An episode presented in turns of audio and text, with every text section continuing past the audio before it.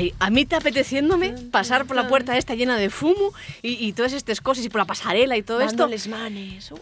Pero para mí que voy a deprimirme un poco. Iván, porque esto de poner esta melodía antigua Operación Triunfo, y que vas falanos de que fue haz, va- vamos, no sé, como 100 años. Pues aquí hay más de uno que va y yo, y lo sorprendente es que Alma también. También, Eh, pero ya que duró mucho tiempo. Ya que duró sí, mucho bueno, tiempo. y esta lleva una versión un poco más, sí. La, la sintonía es la misma, ¿eh? Yo acuérdome de Neno, muy de Neno, del primer Operación Triunfo. Va Acuer- 20 años. Este ba- desfizo del 20 bandullo años. de la madre Ignacio Galán. Ahí Bueno, y que. Alma no naciera de aquella, ¿eh? Pero... No, no naciere tuya. Y es 20 verdad. años, 2001, que también fue el primer año de Gran Hermano. Cuidado, que el otro día en clase empezaron a cantar Ave María, unos guajes que tendrán pues 14 o 15 años, y empezaron a cantar Ave María de Bisbal, que también debe tener. mm, Y pensé, yo, estos guajes están cantándolo como cuando yo cantaba de pequeño. Pero lo Ave- normal, Eva, claro. Eva María se fue buscando sol en la playa, básicamente. Todos pasamos por eso, lo que pasa que ahora somos conscientes de que ya pues pasen los años. Y sí, son 20 años que se cumplieron 20 el sábado, que fue cuando, un mes, perdón, la fecha, 22 de octubre de 2001, cuando entamó la, se emitió la primera gala de Operación Triunfo, la gala cero, en la que conocimos a Rosa, a David Bisbal, a Bustamante, a Chenoa, Bustamante. Nuria Fergó. Yo ya no me acuerdo de muchos más. la Alex. verdad, a tengo que Geno, decir. Geno. Alex, que murió, que murió va Un unos ya, meses. sí. A Verónica. Al cuñado este, ¿cómo se llamaba? El rizosu andaluz. Manu Tenorio. Manu Tenorio. Todos esos, yo la verdad que... Tu Eh, piel. Sí, yo un poco. sabe- o sea, Una vez Oye, oye, aquí un. ¿Y cómo- ¿por qué? Y la de, la de Bustamante y Alex. Por el amor. Hombre, muy mítica. De esa mujer. Pues sí, son 20 años que eh, no sé si vos sonaba Eso, ya... eso quiere decir que calles, Alma. No, no, porque aquí arrancas a Ignacio Galán en un momento a cantar y Yo, no eh, queremos muy eso. muy- muy- que no nos cuesta nada. Muy calmado. 20 años, que suena ya mucho, pero dos décadas suena todavía muchísimo más, ¿no? Yo, a mí esto deprime un poco, la Casi un verdad. cuarto de siglo, si lo quieres hacer todavía más. Bueno, eso ¿eh? ya es exagerar. ¿eh? Tampoco más. vamos a ceñirnos aquí a los datos, que somos profesionales. Eh, bueno, eh, como, con motivo de esta efeméride, eh, la productora de Operación Triunfo, Yes Music, llevaba tiempo eh, diciendo que quería hacer de algo especial. Emitieron un programa especial este viernes, eh, un especial 24 horas de duración. Guau. Ay, me 24 horas. encántame, como en 2017, noté 2017 que entamó la red de 24 horas en YouTube, que yo sintaba con ellos, creo que Iván Yera también. Sí, yo también confieso, Ah, confieso. ah. Entonces, pues, Con los del guiño. 18 no. No, pero yo que ya fue ya demasiado cansino. Pero, Pero- yo en 2020 volví. Yo también. Yo volví. a yo volví. también. Sí, Pero a mí, a mí gústenme, ya te digo, el personaje de cuñado, a mí gustame mucho, porque yo diva na primera edición con Cepeda eh, de Confesalo, en 2017 digo. Ah, vale, porque la primera Sí, edición. de ese estrés, de ese estrés, refiérome de ese estrés. ¿Con Cepeda por qué? Porque a mí Cepeda, yo soy Cepedier. A mí tocóme, tocóme la fibra, y Roy también. ¿De, de qué estáis falando? Y después- Ya está De. De los Sí. concursantes. Sí. Y después, en OT 2020, yo iba con Rafa.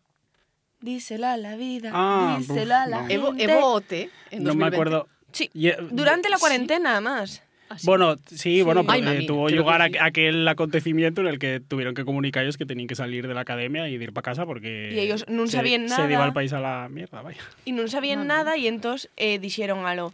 Pero bueno, la xente eh, non pode xer de dramatizar e non pueden deixarnos a nosotros aquí. Sabes que va a haber una pandemia mundial. Bueno, te ha sorprendido muchísimo, Alba, que yo una enciclopedia con pates de Operación Totalmente, Triunfo, ¿eh? O sea, totalmente. estoy aquí para ser un programa que nació en antes de, de que ella existiera. eh, te ha sorprendido muchísimo.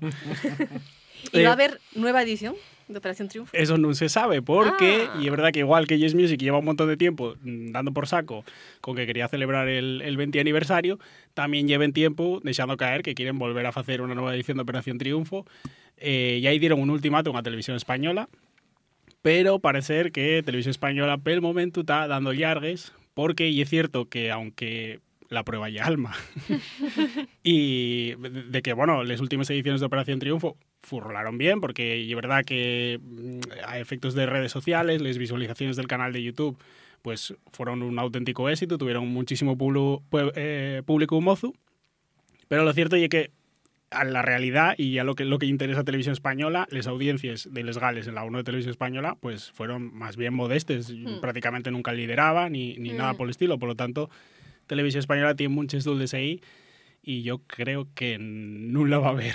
No, porque Volverá a. Telecinco. ¿No tuvo en Telecinco un tiempo? Mm, sí, tuvo, tuvo varios años, pero yo, yo mm, no Tampoco, sé. ¿eh? no- Pero- yo creo pero que te- a Telecinco va, funciona ahí el famoseo. Pero y, en Telecinco había un programa, si no me equivoco, que era de algo así como el número uno o de algo así, que era también de cantar, que era imitando a OT y salió un rapacín con gafes que iba con camisa, que cantaba...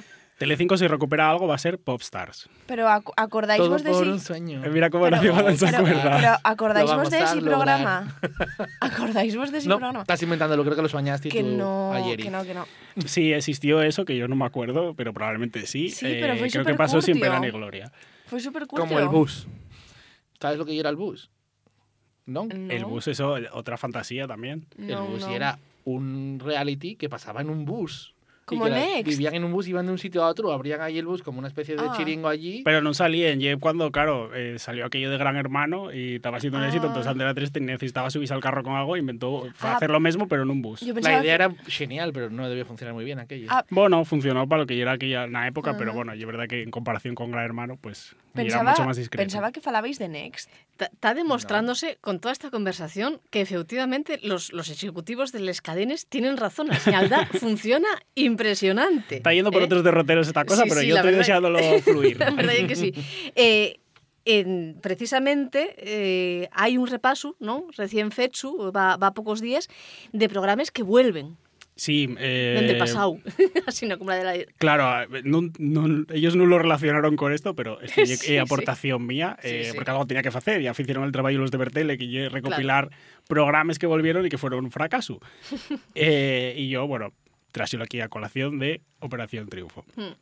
Eh, hay muchos ejemplos y además alguno de ellos lo comentamos aquí en la pantallina, o sea que duró menos de lo que lleva emitiéndose Sentir Asturias. Y por ejemplo, El Precio Justo en Telecinco, que llegó como una, la superapuesta de Telecinco para intentar ocupar el hueco que dejó Pasapalabra.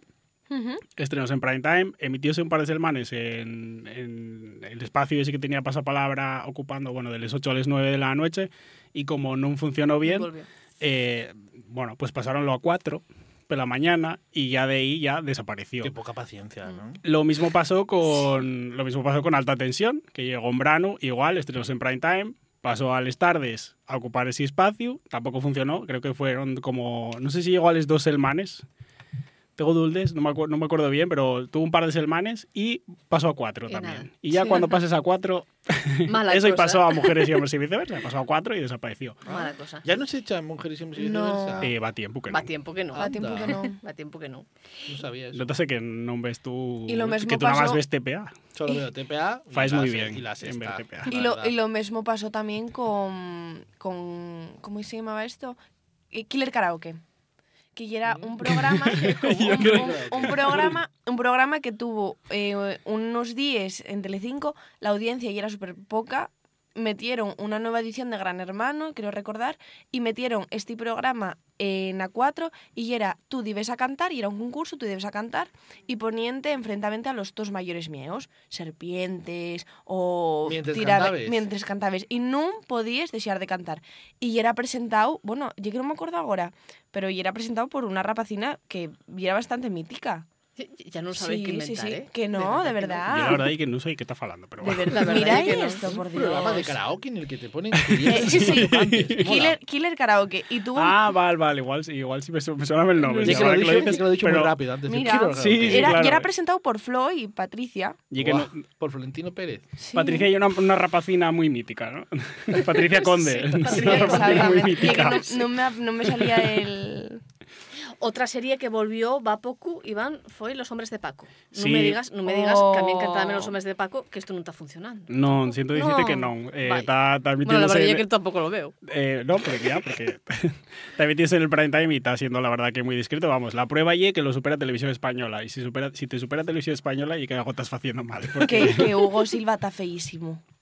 ¿Cómo? Bueno, y que Desde pasaría aquí en- dígotelo, mira lo guapo que ¿Qué es Hugo? Silva y Y sal, guapísimo. sal- y- y- pues y sal, el fe- paisano más guapo de España. sal Hugo muy Silva. feo en Los Nuevos Hombres de Paco. ¿Ah, sí? Sal Lucas, que ya el personaje, sal muy Los feo. nuevos hombres de Paco, no. O llámase Los Hombres de Paco. así Que yo sepa los hombres de Paco, Los hombres pero... de Paco, Ah, creo. vale, vale. Como dijiste Los Nuevos Hombres de Paco, pues pensé que no me... A No mí puedes- nunca, me- nunca vi ni un capítulo. eso No sí, pueden ser llama. nuevos hombres de Paco porque siguen siendo los mismos. Por lo tanto, tienen que ser Sí. los hombres de Paco porque no cambian. A ver, y es que, vamos a ver, hay muchas series policíacas chules del CSI, de no sé qué, que sí me gustaban, pero, pero unos policías nacionales, la verdad que no me da nada de glamour, lo siento. Vaya, hombre. Con la referencia del CSI también, eh, o sea, y es bastante antigua también. ¿eh? Bueno, y también yo vi muchas más desde entonces. Pero CSI seguirá echándose seguro, porque... Probablemente Ahí- porque van haciendo Y ahora, franquicias de... ahora echen SWAT. Ah, el- unos nuevos SWAT. SWAT. Bueno, la cosa allí es que los hombres de Paco, bien, Antena 3 recuperólo porque estuvo viendo que estuvo probando con física o química, por ejemplo. Con que Cabano. lo que pasa que estas series se emitían en A3 Player, una Claro. plataforma de pago. Entonces la siguiente que sí quería ver eso, pues fue a buscarlo. Y también va a haber una mm, eh, una versión nueva de esta serie que ahí no me acuerdo, que eran como unos rapaces que tenían poderes mágicos y los perseguían, no me acuerdo, los protegidos. Ah, Los protegidos. Esto, esto también va a volver y no sé si va, Va a ser. en- volver Hospital Central. también. Pero claro, morrió Vilches, Navidad Real. Entonces, y un poco dramático. Menos mal que vuelve porque debió tener nada más 20 temporadas. También, Pues o sea, Vímeles, Vímeles entera. Tuvo, tuvo, tuvo 25 temporadas, creo, por ahí, con 20 episodios cada una de hora y media. Pero paga la pena. En, la última en el último capítulo de la última temporada de Hospital Central siempre o explotaba o había un virus muy gordo, tal. Ahora lo tienen a pues, huevo mira. porque con la pandemia. No voy, no voy a decir esto porque quiero mucho, Iván. Pero va a decirlo. Pero yo es muy faltoso, ¿eh? Pero bueno. Soylo, soylo. Ay, acordáis vos, yo, yo, yo que estoy totalmente perdida con estas cosas que me estáis falando. Bueno, Hospital Central soname un poco más. Pero acordáis vos de, de, de esa miniserie eh, que estaba grabada, yo creo que en Asturias, o parte de ella estaba grabada en Asturias, que ya era un poco rollo también un centro de salud, ¿no? Donde pasaban un montón de, eh, de casos diferentes y, y tenía un afán didáutico en el sentido de que, de que enseñaban de enfermedades y tal. Y esa serie que yo me la ponía para planchar siempre. Centro médico, Centro médico, ¿no? centro médico. Ah. Yo, Pero ¿facías en Asturias eso? Yo creo que no. yo creo que parte eh, estaba grabado en, en estudios de Asturias. Sí, salía creo que Margolis. Eso es español. No, oye, es verdad, es verdad. No, y era de una productora, bueno, y una de productora Zebra. eh, de Zebra, sí, De una productora asturiana, creo, ¿eh? De, o de Proima o algo de esto, bueno, no sé. no sé. Eh, y el caso es que eh, yo esa serie estaba enganchadísima a la hora de la plancha. Pero si eso... Porque Fede- mm, Y, eran cosas... eh, acu- acuérdame de un capítulo de un paisano que iba todo preocupado porque tenía un dolor en el bandullo, ¿no? Un dolor muy fuerte, muy fuerte. Pensaban que, bueno, que, si sabes, que ya era un cáncer, que ya era, no sé, un montón de cosas chungues. Y a la fin, lo que pasara, y es que xintara, o comiera un, un, un arbello, Y ese arbello, por alguna razón desconocida, que, que no alcanzó a comprender, pues situárase en un lugar del estómago y criara. Y estaba echando raíz. Y entonces, claro, estaba, Mamina. estaba Eso pasa convirtiéndose en planta ¿eh? acaban Yo- al hospital con Los arbellos son muy traicioneros. Aquí yo de hecho me que- traumatizadísima. No volví a comer arbellos desde aquella. Mira que me gusten, ¿eh? Por eso yo no comía arbellos de guaje. No, no, no. Hay que tener cuidado con esas cosas de comer y demás, porque luego vas al hospital preocupadísimo y luego Pues- después no oye nada. Puede pasar cualquier cosa. Creo que ella es la primera persona que conozco que veía esa, esa serie. Que era, yo- aparte, a mí sorprendía mucho de esa serie que tenía como actores bonos, porque eran Sí, conocidos, había alguno de Hospital Central inclusive. Eh, Home, pero después, eh, bueno, la trama ya era. O sea, no había por dónde agarrarla. ¿eh? Era terrible. Bueno, terrible. la trama del arbello ya de por sí fue una... La trama del arbello y... eh, Bueno, Oye, bueno. y yo lo que necesito es que vuelva a Los Serrano. Mami. Sí. ya, ya no tiene vuelta posible. Ya, Que vuelva ya por Los. Serrano. Y era todo un sí, sí. sueño, acuérdate. Ya de... Iba a decir de cherines, pero... Bueno, de resines. de- esto ya es tan fácil como que vuelva a despertarse. y ya está. Básicamente. Y, y que, y que entramos otra vegada en la historia. Eh, en televisión española también hay refritos, digamos, o vu- vuelven, vu- vuelven. Sí, eh, tuvieron también, ideas, ¿no? tuvieron también algunos intentos. Intentaron recuperar Juego de Niños, que era un Mm. programa de Sardá. Y yo Los no me acuerdo. Yo, sí. claro, yo de eso no me acuerdo, la verdad. Ah, sí, Sí, que sí. hacían entrugues a los críos para ver cómo se desenvolvían, rollo. Yo qué sé, ¿quién, lle... ¿quién fue Adolfo Suárez? ¿Sabes? Y los guajes, pues decían tal. Después también intentó en alguna ocasión con un 2-3, que es verdad que fue un éxito en ese momento, pero después No eh, fue cuando intentó recuperarse, Con pues eso ya de los no- libros que vendían el libro en Un los 2-3 a leer otra vez y era así, con Carlos Larradera o algo así. Luis, pin- Luis Larradera. pues, Aquello sí. pintaba mal ya. Y después eh, uno que la verdad es que este, tengo que confesar que porque tengo Zuna, que España directo, que yo un fracaso y sigue emitiéndose por Star no sé por qué motivo, porque no, no tengo una buena audiencia, entonces no sé por qué se recuperó y lleva años otra vez ahí. ¿eh? Misterios.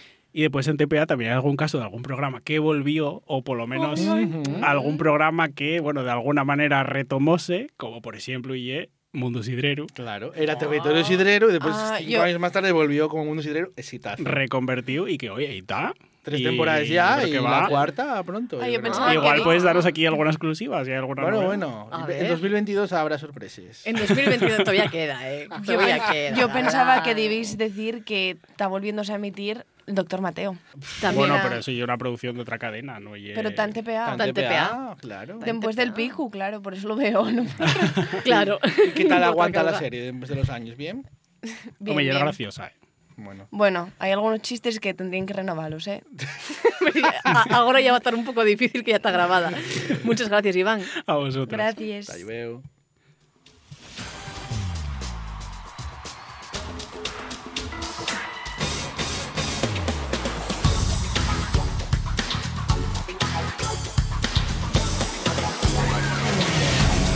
Sentir Asturias, con Arancha Margolles y Ignacio Galán. Del bar Villanueva Nerea, del Concello de ayer, puedes tomar la mejor cocina variada. Rulo de cabra rebozado, hamburgueses, cazueles, pulpu... El premio al cachopu más popular del 2019 a Bálanos. Ven a probar los nuestros platos a Villanueva, del Concello de ayer. Asina suena Asturias. Asina sientes RPA. La radio de tos y toes. La nuesa. Sabropan, la to panadería en Xixón. En cualesquiera de les nueces tiendes, atoparás pan del día. A más de una prestosa variedad de productos tanto dulces como salaos. Trabajamos con los ingredientes de más calidad para garantizar el mejor servicio. Sabropan, la to panadería. Aventurero y gran señor, jugador y casi siempre ganador. Aquí estoy, soy Rigodón. Y a ti, el campeón. Y volvemos un día más con los nuestros corresponsales dende el Mundio, que puede ser, Mundial. mm, sí, Mundio Mundial, que hoy tenemos corresponsales desde Berlín, ah, eso bien, Sí. Sí. Chaciana. Galicia, nuevo y un fichaje que tenemos nuevo. desde Galicia.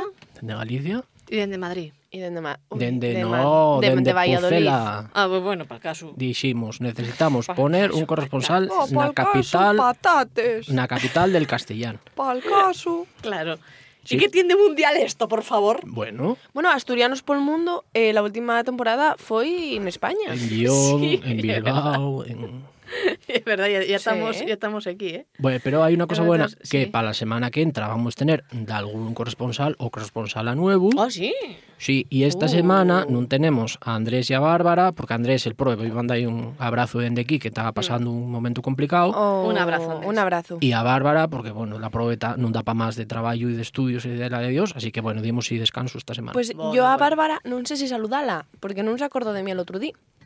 Qué rencorosa y es, tía. celosa, eh. Y es más rencorosa. Tú ya es muy nena, muy moza. Pero y tienes que ya- acostumbrarte, tienes que, tienes que avezarte a que da cuando pues la gente te.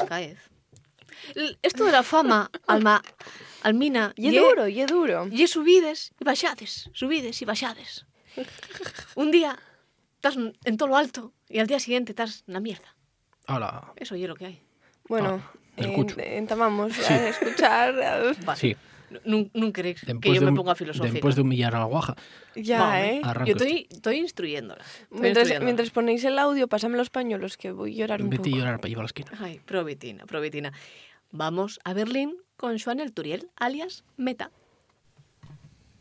Alialo. Alialo. Estoy Hola. acordándome de cuando yo tenía perfil en redes sociales, una vez hice un experimentín. Ay, non tien.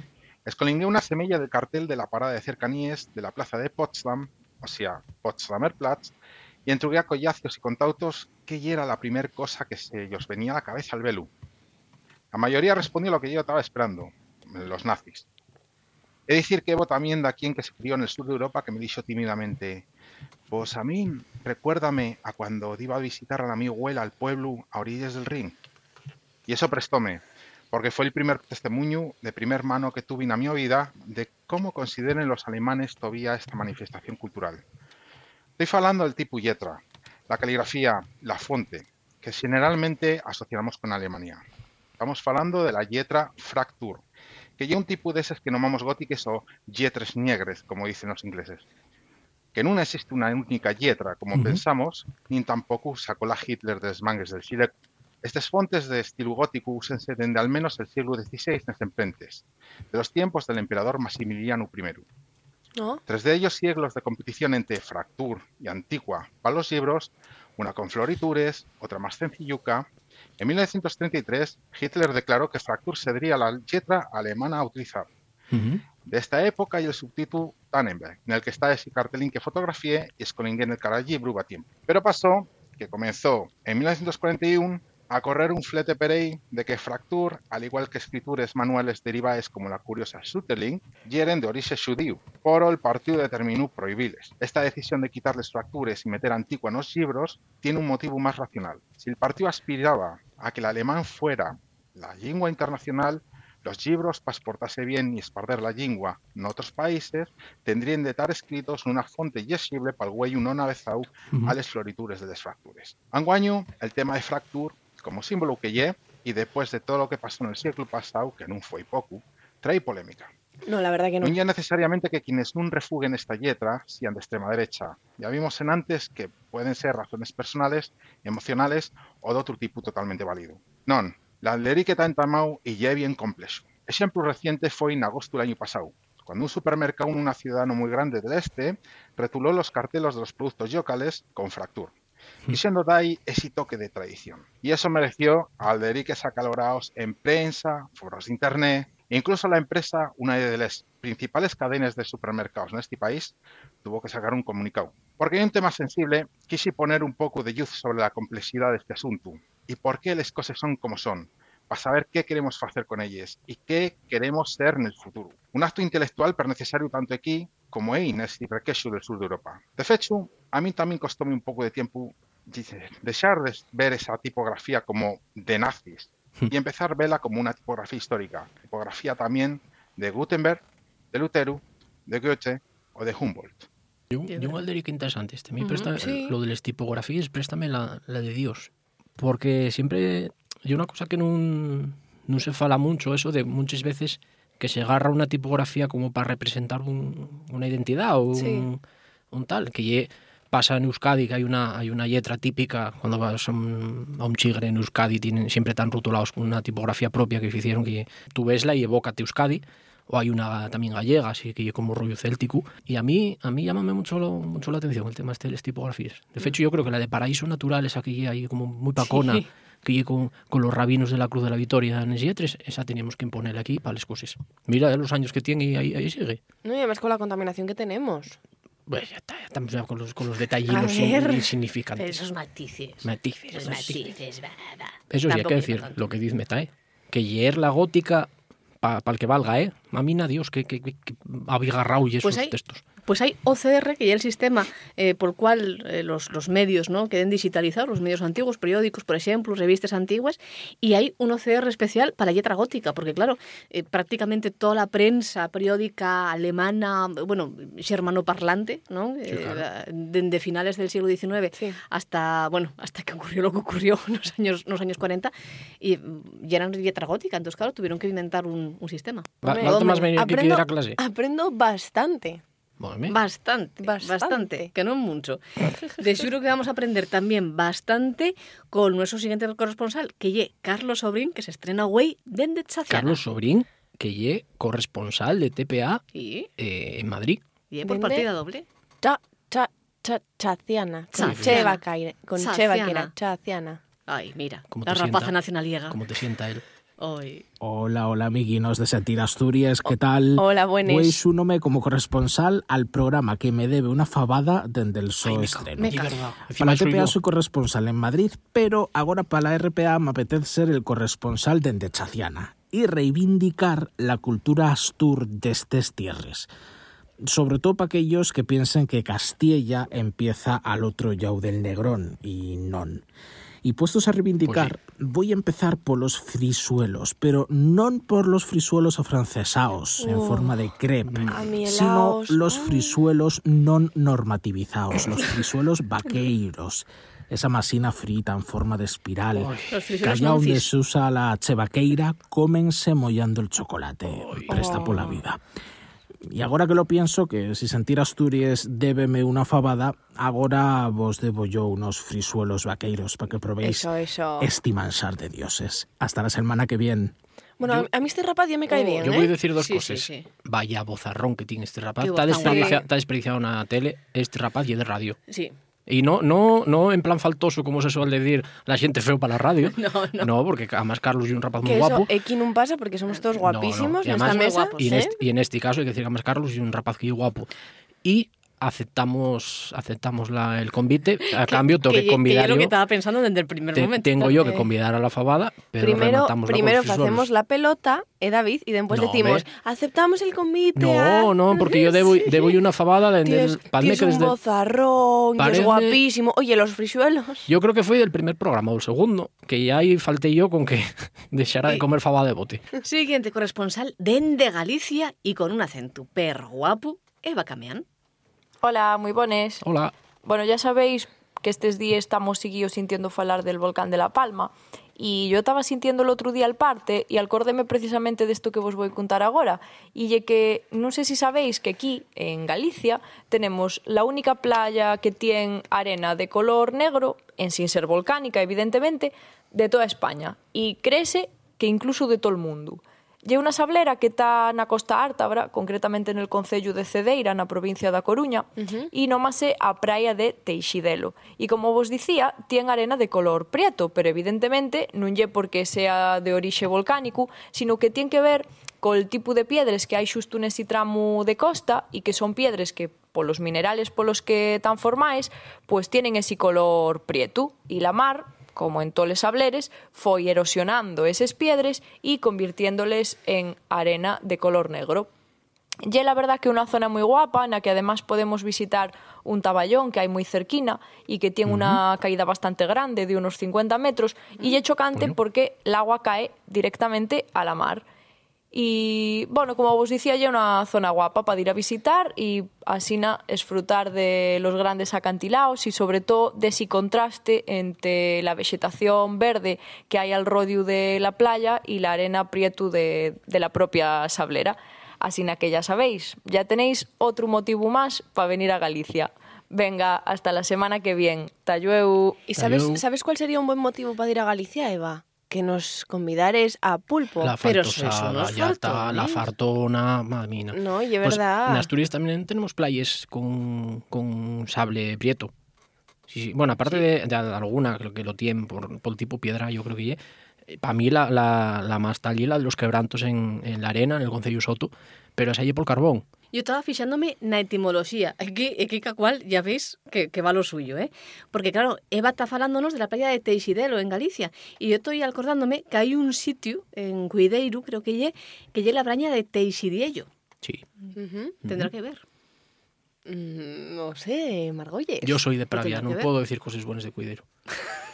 Y ¿Qué tienes, ¿qué tienes un- contra Cuideiro? Tenemos las rivalidades ancestrales pero si Cuideiro ten a Fredo Garay, que foi lo mellor que nos pudo dar para, no para a literatura asturiana. Non sei de que me fales. Yo ah. falo ah. como un rapaz de Pravia que todos os domingos tenía. Cando non era xarana con os de Cuideiro, e con os de Grau. Siempre. Ojo con los moscones, eh. Yo estoy a tope con, con Grau. Moscones. Tengo muy buena relación con Grau, da fecho. Hombre, yo agora e así. Hombre, de Grau, que, que nos deseó grandes estrellas como Martínez Torner, por favor. Por favor.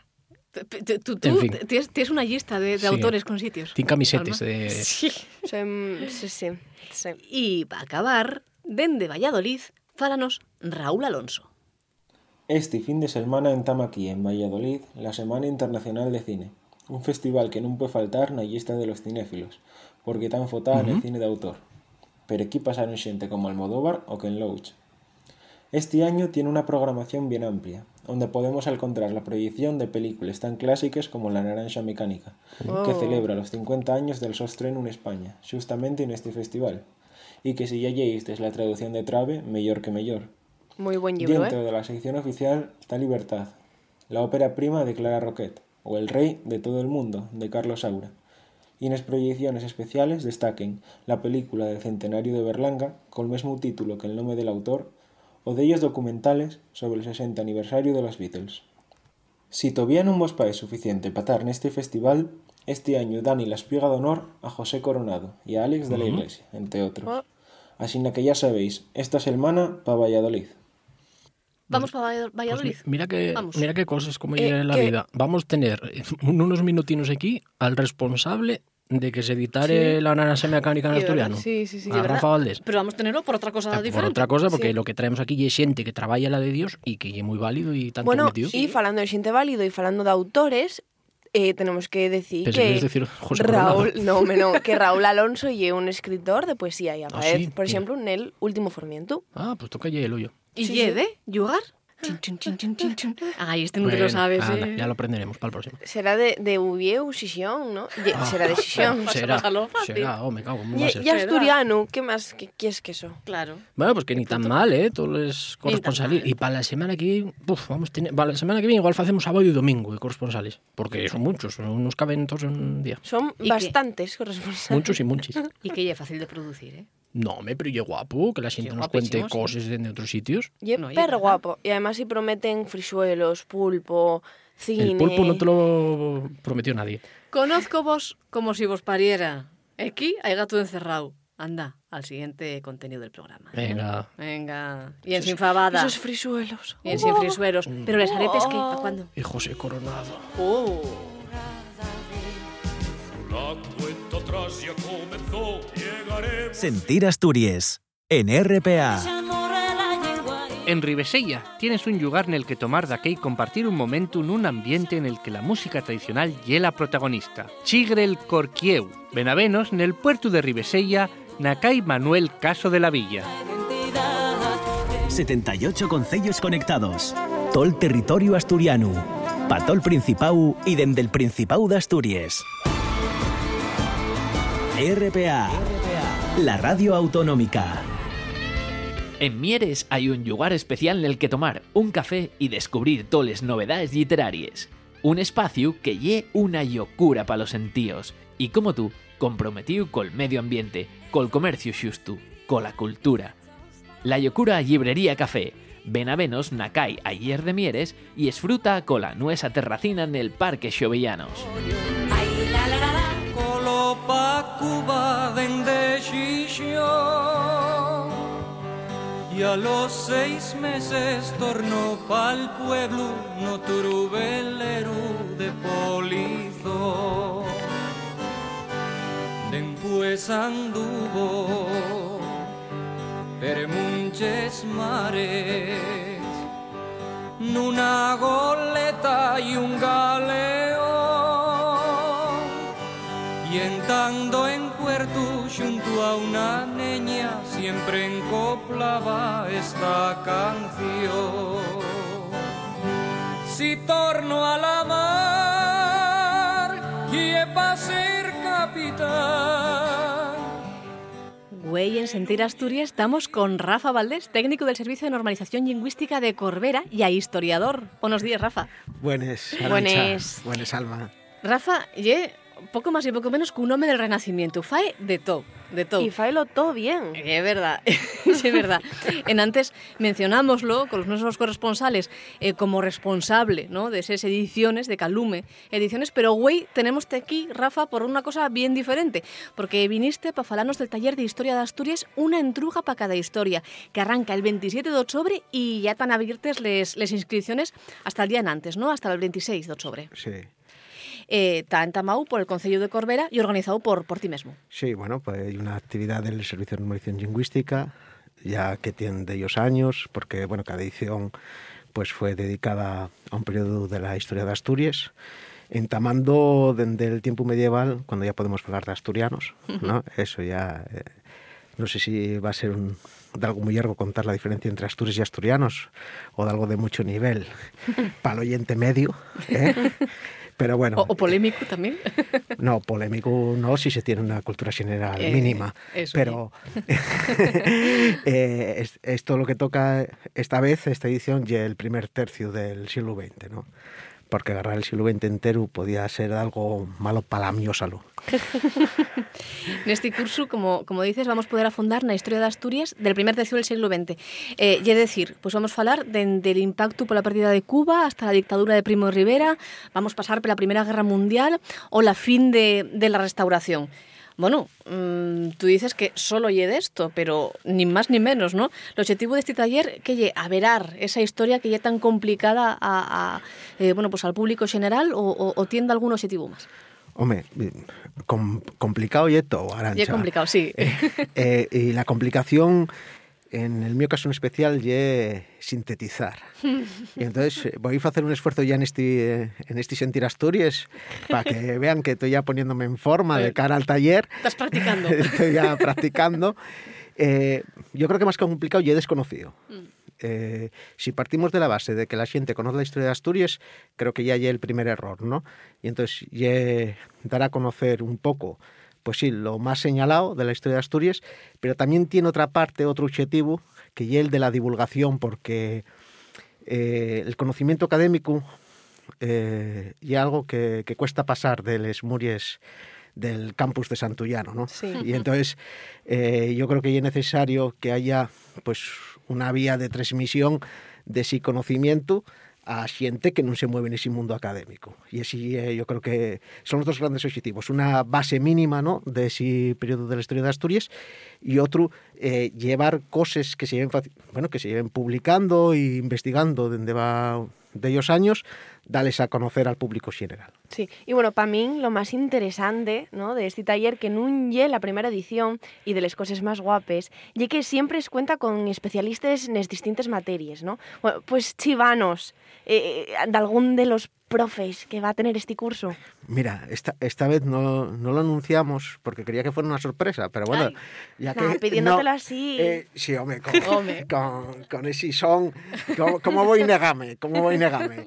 Mira, pues, pues sí, esta, esta vez tenemos a Xunelipe, que bueno, ganó el premio de ensayo Más- Máximo Fuertes Acevedo con una historia de música Sí. asturiana.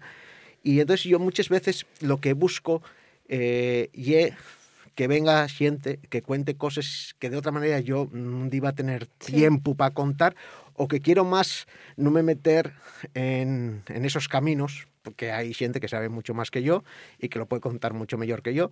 Y entonces en este caso pues uno de los que va a participar va a ser Xune, ¿no? el 18 de Payares. Sí, bueno, pues estaba, va a estar esa parte per guapa, porque yo todavía tuve el otro día en eh, Ochobre Folles de, de Historia, en Xixón, y yo fui a verlo, y la verdad es que promete, está muy interesante. Mm. Y, y, y de xuro que los vecinos de Corbera, eh, los vecinos y las vecinas que son, bueno, pues los principales, ¿no? destinatarios de este, de este taller, aunque también pueden ir de cualesquier con, concello, de xuro que va mm, a, a dar muy buena acogida a, a este taller. Eh, la primera edición, Rafa. En ediciones anteriores, eh, ¿cuál fue esa acogida que tuvo? De xuro que buena, ¿no? Bueno, y tan mal que lo diga yo. ¿Eh? Esto tendrían que lo decir otras personas, pero cuando les pers- esas personas repiten, Claro. pues yo creo que ya hay Sí. un indicador, ¿no? Claro. Y como no son amigas mías, pues entonces tampoco tienen que ver con la amistad y estas cosas. Y como tampoco pago para que vengan, pues tiene que haber otro indicador. Hay, hay objetividad plena. Bueno, a lo mejor plena no, después de, de- de distintas ediciones, a lo mejor ya no lle plena, ¿no? Yo creo que sí hay ganas de conocer la historia de Asturias. Y siempre es verdad que al hacerlo en Corbera eh, siempre busco cualquier cosa que tenga que ver pues col concello, con la redolada de, de Corbera, introducido en una historia más general de Asturias, ¿no? Sí. Que eso también no, no quiere decir que sea una historia de Corbera en base a la historia de Asturias, sino más bien la historia de Asturias y cuando haya oportunidad, pues introducir ahí cosas de Corbera y de los concellos de la Ujú. redolada, ¿no? Bueno, Rafa, y en estos tiempos nos que aparece una nueva fola de revisionismo histórico, ¿ayuda este taller a combatir esos discursos que pretenden una impugnación de la historiografía contemporánea? Hombre, deberían ayudar, deberían ayudar. Eh, lo que pasa es que yo eso del revisionismo que tú dices, Sí. eh, muchas veces yo creo que no llega ni al, a, la caracteris- a la característica de revisionismo historiográfico. ¿no? Yo creo que podemos dejarlo empaconada, como diríamos en Asturias, En sin más. eh, en, si- en sin más. ¿no? Quiere decir, cuando, mm, digamos, un dirigente político, un periodista, eh, no sé, o, o el vecino de enfrente, lo que te dice el eslogan de una pegatina de coche, pues Claro. eh, claro, ahí no estamos en un nivel cero de conocimiento, estamos en un nivel menos 21. Claro, yo tampoco lo que puedo buscar es que quien esté en un menos 21 llega al cero. Eso ya pedime mucho. ¿eh? Eh, si es verdad que en esa fola que comentes hay, yo creo que lo principal, ¿no? Lo principal es que muchas veces la gente que estudia la historia de Asturias y que la investiga, digamos que hay dos posturas. Eh, unos los que la estudien y la investiguen porque quieren y porque quieren afondar en ello y darlo a conocer, y otros que la, la motivación y dar más luz, como, como decía un historiador asturiano que trabaja fuera de Asturias, a la historia de España. ¿no? Entonces muchas veces ahí yo creo que ya esa connotación ideológica que tienen ese segundo sector, pues muestra que, que ese revisionismo en realidad lleva instalado mucho tiempo, ¿no? Y es la idea de que la historia de Asturias tiene que estar subordin- subordinado a no se sabe qué, o bueno, si lo saben, ¿no? Eh, y yo creo que la historia de Asturias hay que la estudiar per se, ¿no? O sea, Sí. no, no de subordinada. Está claro que la Primera Guerra Mundial que comentaba antes Arancha, y un proceso europeo. O sea, y no llega algo que pase en Asturias. Asturias carece de repercusiones de, de esa Sí. guerra, ¿no? Y entonces hay que explicar entre las dos cosas. Pero bueno, ahí el revisionismo yo creo que ni siquiera llega a tanta fondura como a lo mejor estoy diciendo yo ahora. Pa nunca ayer Nessi, revisionismo, barra, paconada, Rafa. Eh, repetimos para nuestros oyentes, una entruga para cada historia. A partir del 27 de octubre, todos los miércoles, de 6 a 8 de la tarde, ¿verdad?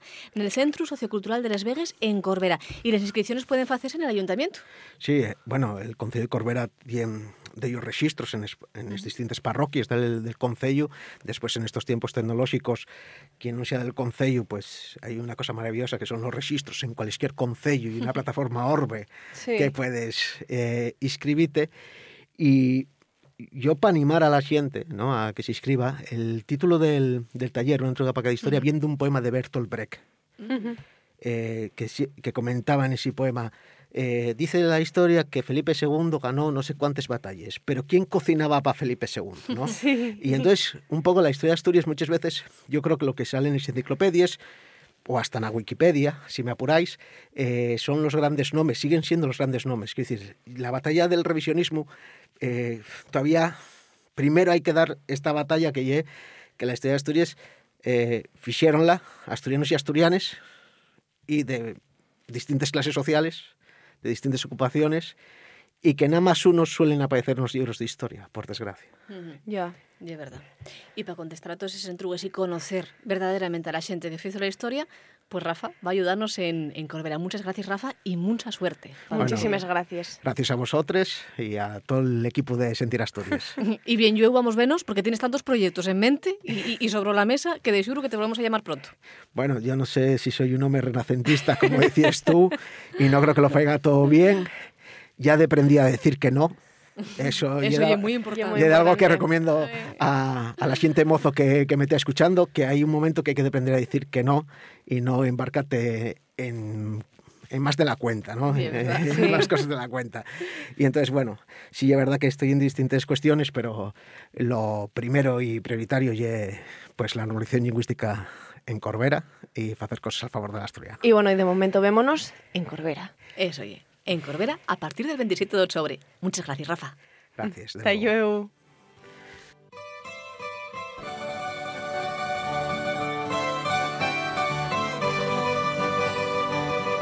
Sentir Asturias, con Arancha Margolles y Ignacio Galán. La literatura asturiana en asturiano tiene un lugar en el nueso corazón y nes nueces estanterías. En Librería Trave tienes toles novedades y el fondo más completo de libros asturiano. Ven a venos nel 17 de la calle Fernando Alonso Dubieu o en trave.org y mandámoste los libros a casa para que disfrutes nel calor del tollar. RPA en el teléfono móvil.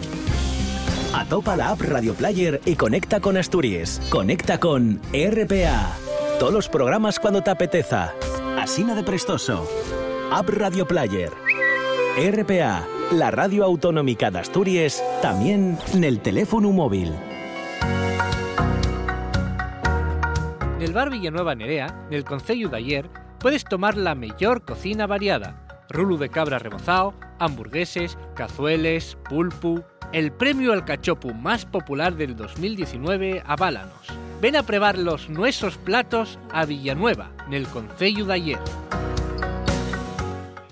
Esta sección faise cola colaboración de Cartonbir, soluciones de embalaxe ecolóxicas e sostenibles feches nas Asturias. Cuando a mi abuela vengo a visitar, nunca el calle y me desiento. Mamina del alma. Milenta Belles sí que tiene que ser un núcleo zoológico, ¿eh, Iván? Eh, uy, Iván, Iván. Ya, no, ya no sé ni con quién faló. ¿Eh, tengo cara de Iván? Porque lo- los alumnos míos de tercero de la ESO dicenme que, que tengo cara de Iván también. Oye, y pues y llámenme Iván. Pues puede ser, ¿eh? La Pues igual un que- pocoñín, sí, viva, ya, Sí, sí, podría Yo ser flipo. un Iván, tranquilamente. Sí, no sé, gustame ser editor. Ya contaré un día el, el, el por qué me llamo así. Ah, pues dejámoslo para un especial. Sí, especial. pa' un diván. Ah, ¿Dónde va? buena Uh. idea. Un Diván diván. conmigo cuando quieras. A mí Eso- cuando eso me llames. volverán. Eso suena a lo que nun lle, galán. A mí cuando me venimos- llames, galán. Venimos a falar de cosas de arrimar, sino de núcleos zoolóxicos, Aitor. Que lle exactamente esto de núcleo zoolóxico? Porque non lle un zoo, pero tampouco lle tener un perrín. No, la verdad es que no. Esto de los núcleos zoológicos, la verdad es que tiene un poquitín de, de doble forma de ser, ¿no? Porque no que lle eh, oficialmente pues bueno, una forma de, tener un control de las personas que tienen pues una serie de animales que bueno, digamos que son menos menos usuales dentro de lo común o que tienen una gran cantidad de ellos, ¿no? O sea, le- núcleos zoológicos, por ejemplo, tendrían lo- los criadores de perros o gente que tienen tres pumes en casa, ¿no? O sea, Lo típico. Que vas Sí. y de repente, de repente merques un puma, y pues tienes un segundo y acabas Claro. con tres en casa. Y Yo tengo muchos amigos que les pasó eso. Sí, lo, lo Sí, que pasa sí, que... ¿no? Tú sí, sí, ¿verdad, Hitor? Un puma, un puma no. un puma no, pero no ya la primera vez que me falen de, de- de bichos peligrosos. No. no voy a dar más datos porque si no después la gente piensa lo de las cosas que no son. lo típico de, no, es un amigo tal. y nada, da- realmente los núcleos zoológicos pues al final acaben siendo una, una forma, un sacaperres, un sacaperres y una forma de, de- de tener un poquitín un registro de las personas que tienen Un ciertos sacaperros de animales. los, que, lo- de los propietarios de los núcleos o de Sacarles perres a los propietarios de los? Ah, núcleos vale, zoológicos, Porque claro. te obliguen, digamos, que si tienes una cantidad de animales con- Sí. determinada, pues tienes que tener ese- esa Claro, y pagues, digamos. pagues una tasa. eh, a ver, yo hasta donde yo sé, los núcleos zoológicos no son, pues, como que tú abres la, la tu casa y, y presentes a gente, ¿no? Para decir, entrada a dos euros, de Ujú. 4 a 6 de la tarde, ¿no? Entonces, bueno. y, Algunos eh, hay que sí, ¿no? Por ejemplo, en Ubieo hay un núcleo zoológico que yo creo que puede visitarse. Sí, pero eso debe ser más bien, no son núcleos zoológicos privados, ¿no? Deben de ser núcleos zoológicos, bueno, igual sí que son privados, pero con, con una finalidad distinta, ¿no? Sí, con... De divulgación ya, digamos. O ¿no? de lucro. También. Puede ser. Ujú. Ujú. Y entonces sea. ¿Y, qué es lo que, lo que argumenten las autoridades para esto? Quiero decir, ¿para qué sirve un núcleo zoológico desde el punto de vista de la autoridad y desde el punto de vista del, del propietario? Bueno, que ya nos quedó claro. Que aleguen. Pues vamos a leer la finalidad dentro de sede.asturias.es. Esto va en castellano. Disclaimer. Finalidad. Bueno, inscripción en el registro de núcleos zoológicos. Finalidad. Obtener la inscripción de un establecimiento en el registro de núcleos zoológicos del Principado de Asturias, así como las modificaciones de los datos ob- obrantes en dicho registro, el cambio de titularidad del núcleo zoológico o la baja del mismo. Literalmente, ¿para qué queremos un núcleo zoológico? Para. Para tenerlo. literal, literal. Está poniéndolo aquí. Obtener la inscripción. La finalidad es obtener la inscripción. Simple y llanamente, modificarla. Básicamente, o sea, como lo del huevo, Hay- el huevo y la ya, pita. no tendría que salir algo como proteger que los animales estén en buenas O circunstancias. tener un control de las especies que tienen riesgo de cualquier tipo. ¿no? Efectivamente, o sea, básicamente, pues bueno, tener un control debería ser, ¿no? Porque si eso te habilita, o sea, tú si tienes un núcleo zoológico, obviamente cumples unos requisitos. Esos requisitos quiere decir que tienes todos los animales legales. Claro. Entonces, pues obviamente no vas a ser un furtivo si tienes un núcleo zoológico, que lle- di- la- el- so- o sea, son los polos de, de la legalidad Ya, ya, dentro ya, de los animales, ¿no? Igual dieronlo por fecho eso, y entonces no lo pusieron ahí en el, en No el decreto. Está puesto en castellano, yo no me fío. Claro. Llegó imperial. Igual ya Aitor que, que llegue tan mal planteados desde el inicio.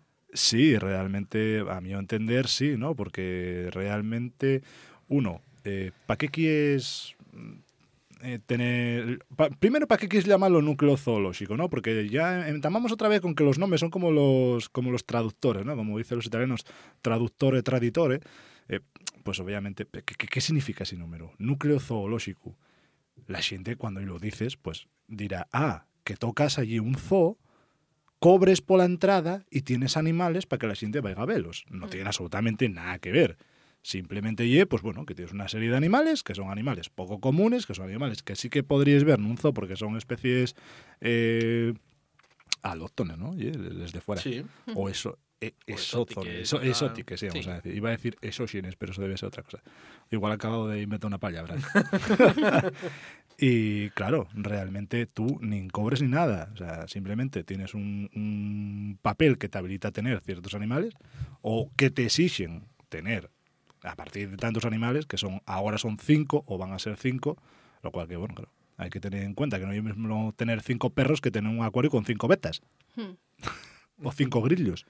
Yo cuando mercaba los grillos de 500 en 500 para de comer los pogones, 500 en 500, ¿eh? Claro, ¿Cuántos tú sabes, comían? eh, pues, eh, comer, pues igual comían 15 o 20 al día. Claro. Pero bueno, los grillos son, son caníbales, ¿eh? O sea, como no tengan... Entre ellos. un- un- to- totalmente. O sea, pedís 500, llegaban 350 o así. O sea, en el camín, Ya ellos teniendo comida ya se comían. Entonces, claro, lo de tener grillos al final acaba siendo un- Complicado, difícil. difícil, difícil, porque dices tú, oye, O también se reproducirán rápido, ¿no? ¿O qué? no, son No. bastante coñazo porque tienes que tener un cenicero, con, o sea, tienen que tener como un sitio donde poner los huevos, tienes que tapar eso con una malla para que los machos no se coman los huevos, o sea, es una movida, y una movida literal.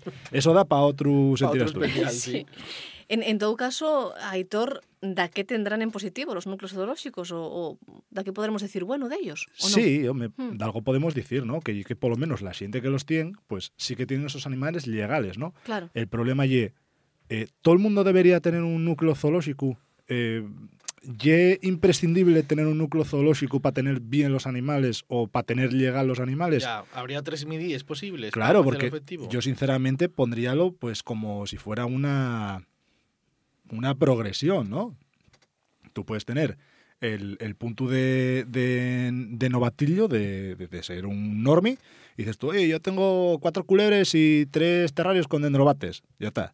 ¿Con qué? Dendrobates. Les echaron quién es este Ah. que que les- que está Sí. en Play Presta, hombre. Sí, sí, sí. De sí. pequeñuques Hombre, ahí. Ya lo sé, pero estoy diciéndolo para los oyentes. Yo ya lo sé. y que me Ah, fai- y es verdad, y es verdad. así como que no sé, pero yo soy experto. Play Presta, en novatos, Aitor tiene un, espacio súper interesante en la plataforma Play Presta, que está accesible a través de internet, que pueden los nuestros oyentes, bueno, pues entrar en ella y ver un montón de diferentes especiales, entre ellos el Viscollacios, El Viescollacios, por supuesto.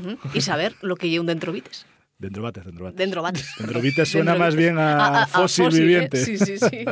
Molaba, ¿eh? Aitor, ¿y qué otras medidas eh, cambiantes que podrían ser efectivas a este respecto, aparte de, de esa definición o no definición de núcleo zoológico? Pues yo creo que simplemente tendría que ponerse a disposición de las administraciones y de los particulares. O sea, siente, pues bueno, como Ignacio, como tú o como yo, que digas tú, oye, yo quiero tener un terrario con, con dendrobates en casa, quiero que, que- que esos animales, pues bueno, tengan unas garantías, ¿no? No quiero que sea así un poco todo de tapadillo ese tipo de historias, ¿no? Entonces lo normal debería ser que tú fueras a la administración y digas, oye, yo tengo esta especie que no está prohibida, no está en peligro de extinción y ye de... O sea, no, no ye captura, ye criada en cautividad. Entonces, dentro de lo que cabe, pues si tienes esa especie criada en cautividad, eh, mercástila o te la dieron o cualquier historia, pues qué menos que tú tengas que, que ir a una administración y que te pongan facilidades, ¿no? Porque, por ejemplo, las cosas que te piden ahora, eh, ye, eh, papeles de hasta los vuelos del animal que tienes. Ay, madre. Y claro, eh, sí, puedes tenerlo de los PAS, pero claro, puedes tenerlo de los PAS, si te lo da un amigo o cualquier historia, vale. Pero a no ser que sea una tienda, ¿cómo va a llevar un registro de todos los animales que tienen, eh, de, de PAS, vuelos y demás?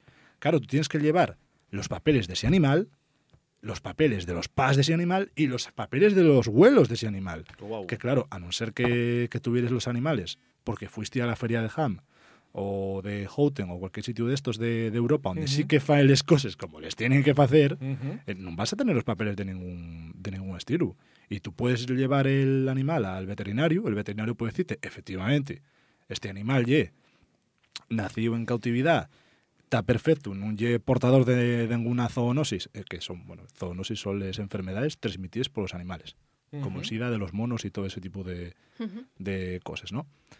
Y ya está. Ahí te- tendría que estar ahí la leyenda, ¿no? Pero claro, eh, vivimos un poco en el, en el país del el 0 o el 100 y lo que hay intermedio, pues bueno, no te lo facilitamos.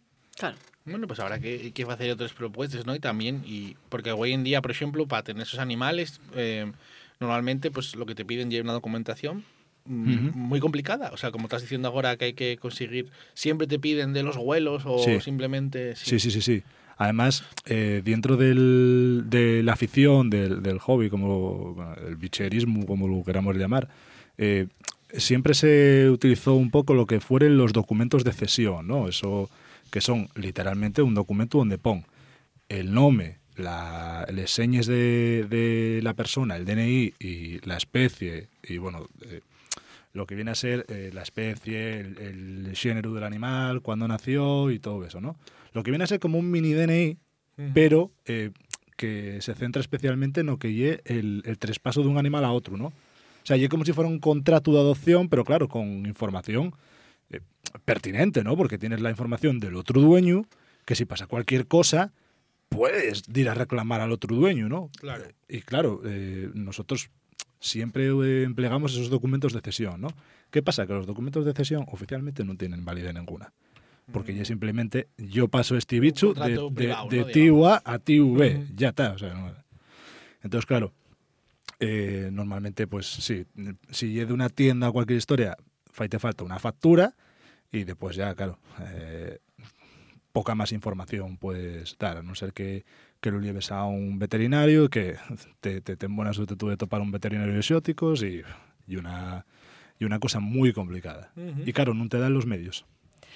Seguimos aprendiendo una semana más cómo ye de difícil la tenencia de animales exóticos con Esto Aitor tiene Luis mucha burocracia, Y un esto de Tiene martirio. mucha burocracia. ¿eh? Y martirio. mucho, mucho. Pero bueno, poco a poco vamos deprendiéndolo y vamos intentando pushar por ello. Aitor, muchas gracias. Gracias a vosotros. Si me muerden entamo me a